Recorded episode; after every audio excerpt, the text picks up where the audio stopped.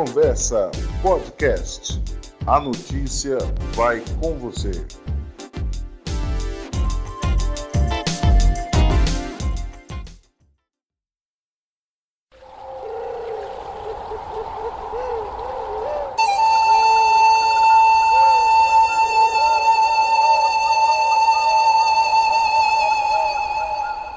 A cada dia, a mulher indígena conquista seu espaço nas aldeias. Pela primeira vez na história do povo Xicrim do Cateté, no Pará, uma mulher está comandando mais de 1.100 integrantes. É a cacica Cocoti Xicrim, de 28 anos, que foi escolhida em fevereiro para liderar a comunidade. Cocoti seguiu os passos do pai numa tradição que já era da família, e a escolha foi referendada pela comunidade. Além do pai, o avô e o bisavô de Cocoti também foram caciques. A nova líder fala pouco o português, mas tem voz e compromisso com seu povo. Quer se encontrar com outras lideranças mulheres para discutir ações importantes para as indígenas em diferentes comunidades do país. É importante uma mulher cacique assumir para tomar as decisões para cuidar, ajudar junto outras mulheres caciques.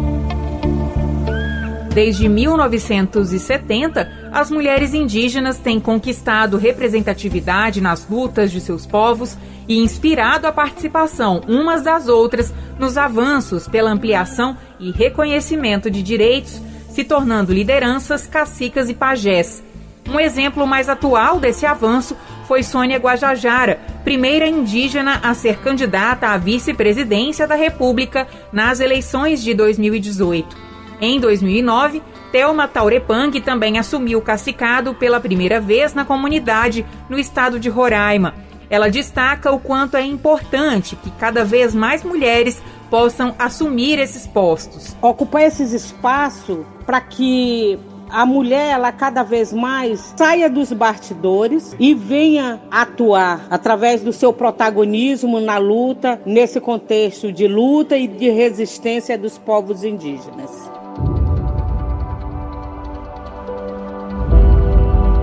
No sul do Pará, atualmente existem seis mulheres cacicas.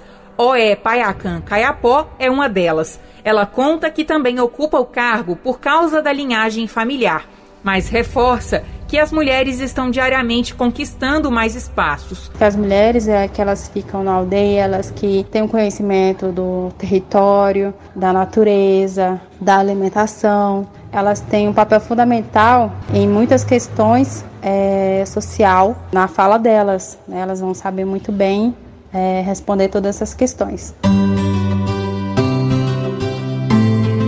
Detentoras de muitos saberes, as mulheres têm se organizado em associações e movimentos, e isso só proporciona o compartilhamento de saberes, desenvolvimento profissional e empoderamento.